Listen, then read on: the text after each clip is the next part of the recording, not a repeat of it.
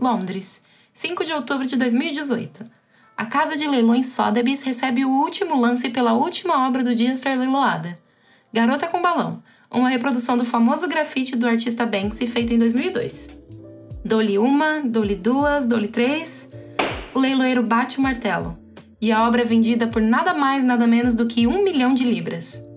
Então, por entre o som dos aplausos, se ouve um mecanismo sendo acionado, e a obra é cortada em tiras pela metade. Risos sem graça, expressões de espanto e uma equipe sem entender nada do que estava acontecendo. No dia seguinte, em seu Instagram, o artista posta um vídeo explicando como ele instalou o dispositivo na moldura anos antes para o caso de o quadro ser posto a leilão.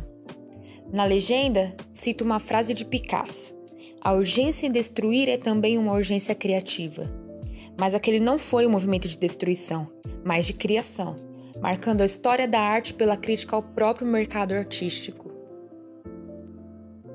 Banksy é conhecido por ser um artista de rua que se posiciona contra o sistema. Ele é o grafiteiro mais famoso do mundo, representa toda uma cultura underground e é o nome mais forte de uma arte revolucionária e subversiva. Tudo isso sem sair do anonimato. Olá, professoras, professores e alunos, né? Quem sabe? Eu sou Rebeca Sampaio. Eu sou a Jennifer Gonçalves. E hoje não tem recreio porque precisamos falar sobre os paradigmas introversão, extroversão e liderança criatividade.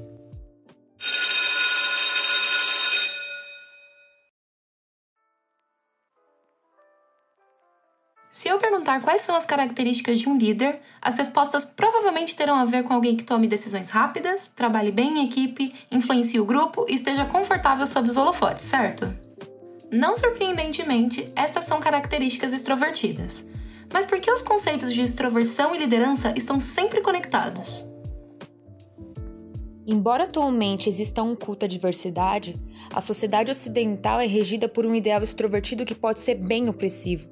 Isso significa que sujeitos introvertidos sempre são vistos como esquisitos, menos divertidos, até mesmo menos inteligentes. É comum que pais de crianças introvertidas consultem os filhos com psicólogos em busca de um desabrochar, e professores incentivem as crianças a trabalhar juntas. Mas introversão não é uma doença ou algo errado. É simplesmente uma forma de ver e se relacionar com o mundo. Você com certeza já ouviu os termos introvertido e extrovertido, mas você realmente sabe o que eles significam? Segundo Carl Gustav Jung, um dos principais pesquisadores dos tipos psicológicos, introvertidos são sujeitos que voltam suas energias para o mundo interior. Eles refletem sobre suas experiências e afetações sobre o que observam do mundo exterior. Já os extrovertidos são aqueles que agem ativamente no mundo exterior, com pessoas e situações. Falando assim, fica óbvio que a sociedade precisa dos dois tipos, mas ela claramente tem seu favorito.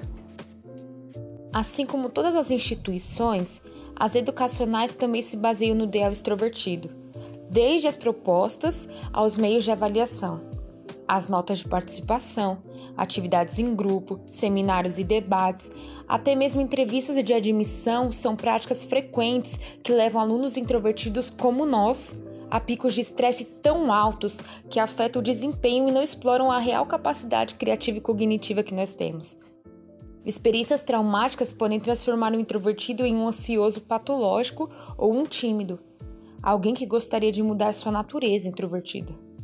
Então, como estudantes e futuras professoras de linguagens, entendemos a urgência de um currículo que compreenda as especificidades do perfil introvertido. E é aí que voltamos ao Banksy, o artista, conhecido pelo anonimato, é uma metáfora para um novo tipo de líder. Este líder subverte o paradigma da liderança baseada no sujeito e deixa que sua criação seja sua voz. Por mais que sua expressão não seja oral, introvertidos tendem a usar outras linguagens para manifestação, o que tem acontecido cada vez mais pela expansão das redes sociais. Esse meio abre espaço para artistas, poetas, produtores de conteúdo no geral, para demonstrar o seu potencial criativo sem a pressão de uma plateia física.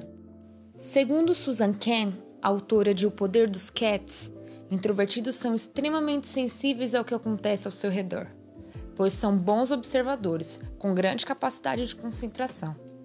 Introvertidos são mais propensos a sentimentos de empatia, são mais profundamente tocados pela arte, gestos de bondade e se sentem mais ultrajados pela violência, desigualdade e injustiça.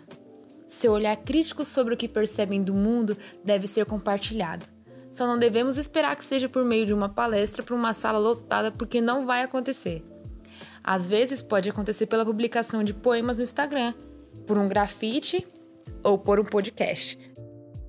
Introvertidos têm se destacado ao redor do mundo não superando sua introversão, mas explorando esse lado.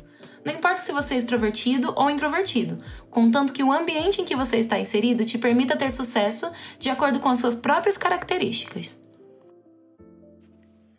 Um lugar que pode tornar isso possível é a própria internet.